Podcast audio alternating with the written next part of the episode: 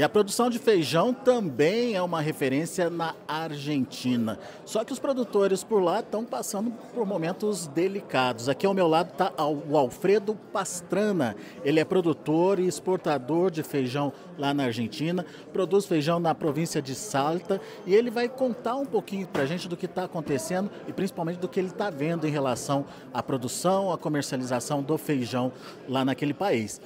Alfredo, obrigado por estar aqui com a gente. E a primeira pergunta que eu te faço, vamos conhecer um pouquinho da produção. Você está produzindo na província de Salta, né? É uma região tradicionalmente produtora de feijão? Buenas tardes, muchas gracias por el tiempo de ustedes. Eh, exactamente, Salta produce o feijón, eh, produce tabaco, caña de azúcar, soja, milo, eh, varias variedades de feijón, feijón preto, feijón branco, feijón cranberry que es similar al rayado de vocês, feijón vermelho. Eh, una situación, una zafra que no ha sido muy buena en Argentina. Tuvimos una quiebra en la producción, falta de lluvia, temperaturas muy elevadas. Entonces hay quiebra en 30, 35%, 40% en algunos casos, inclusive más. No se pudo sembrar en ciertas áreas de siembra por no había la humedad en tiempo y forma, quedó fuera de plazo para sembrar y quedaron áreas sin siembra. Entonces Argentina tiene una disminución en no volumen de, de, de la mercadería. Isso fez com que o preço do feijão, é, além desse problema da falta de chuva durante o desenvolvimento e também do atraso no plantio, deixando áreas sem plantar por lá, isso fez com que o preço do feijão atingisse um patamar interessante hoje para vocês. Claro, hoje temos ofertas muito interessantes. Eh, precio del negro para Brasil está interesante, pero también tenemos otras vías de escape que, por ejemplo, Centroamérica pasa a ser un, consumidor de feijón preto, Colombia, Costa Rica, tiene exportadores argentinos que venden en la Venezuela, en la Cuba.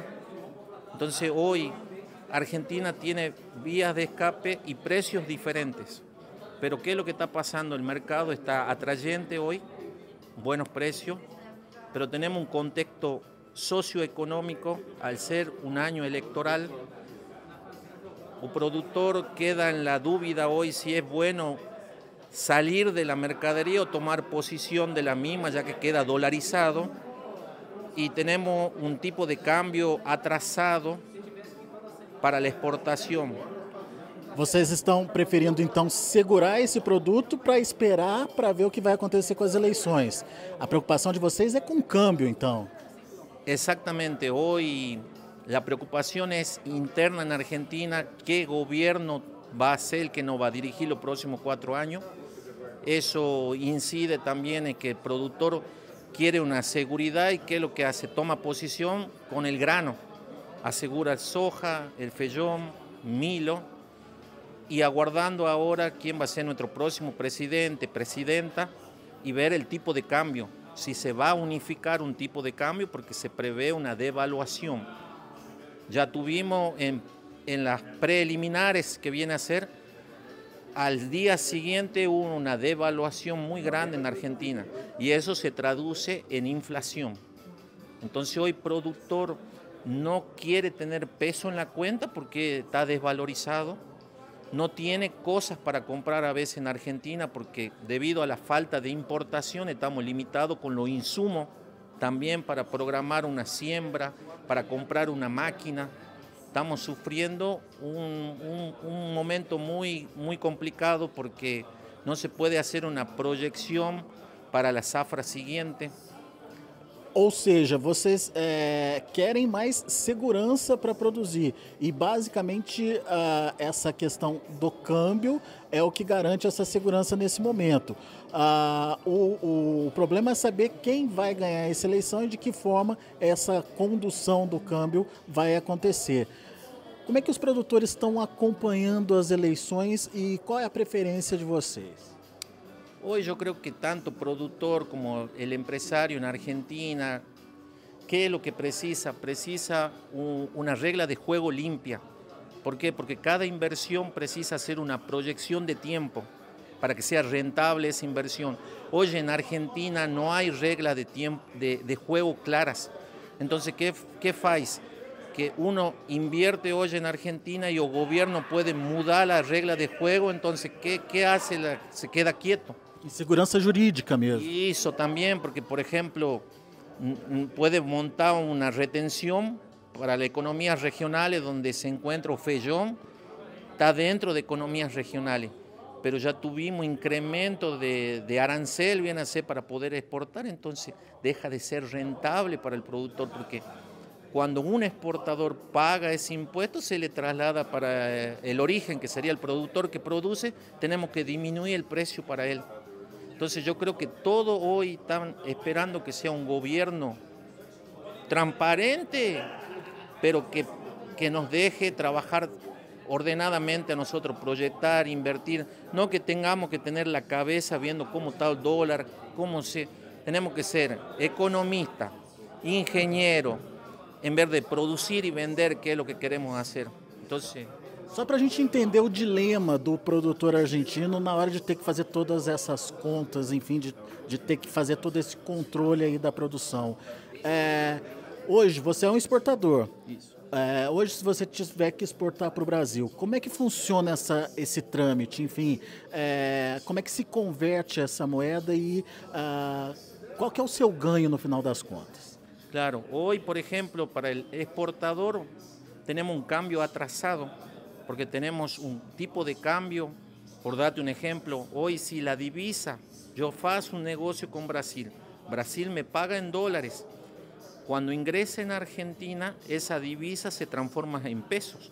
Entonces hoy tenemos un tipo de cambio 349, que es el oficial divisa para liquidación de exportación, y vos ten hoy todo lo implemento para comprar para la, siembra de productor está en dólar paralelo. Por darte un ejemplo, hoy está 735 el dólar para, paralelo cotando en Argentina. Quer dizer, vocês é, recebem pelo dólar oficial e todo o custo de produção de vocês é pelo dólar paralelo? Exatamente, desde Eh, si compra una semilla, si, compra un agroquímico, si va a comprar una máquina. Entonces, por eso es que precisamos que ideal sería que esté unificado el tipo de cambio para que el productor, cualquier empresa eh, de sector que sea, pueda invertir, trabajar más tranquilo en Argentina. Hoje a renda então está apertada para o produtor argentino. Hoje a renda está apertada para o produtor argentino e não só foi no feijão, en la zona núcleo de Buenos Aires, Córdoba, Santa Fe, cuando fue época de soja, también tuvo una quiebra de producción por la falta de, de, lluvia. Tuvimos una sequía histórica en Argentina, hace más de 30 años que no acontecía esto. Entonces todo eso impacta en la economía, porque el campo es un engranaje más muy fuerte dentro de la cadena. Entonces, si el campo no produce bien, toda la economía que van de la mano sienten ese, ese dolor, digamos, porque no es un año bueno. Esperando pelas eleições, então vocês preferem ficar com o produto na mão do que avançar com a comercialização nesse momento?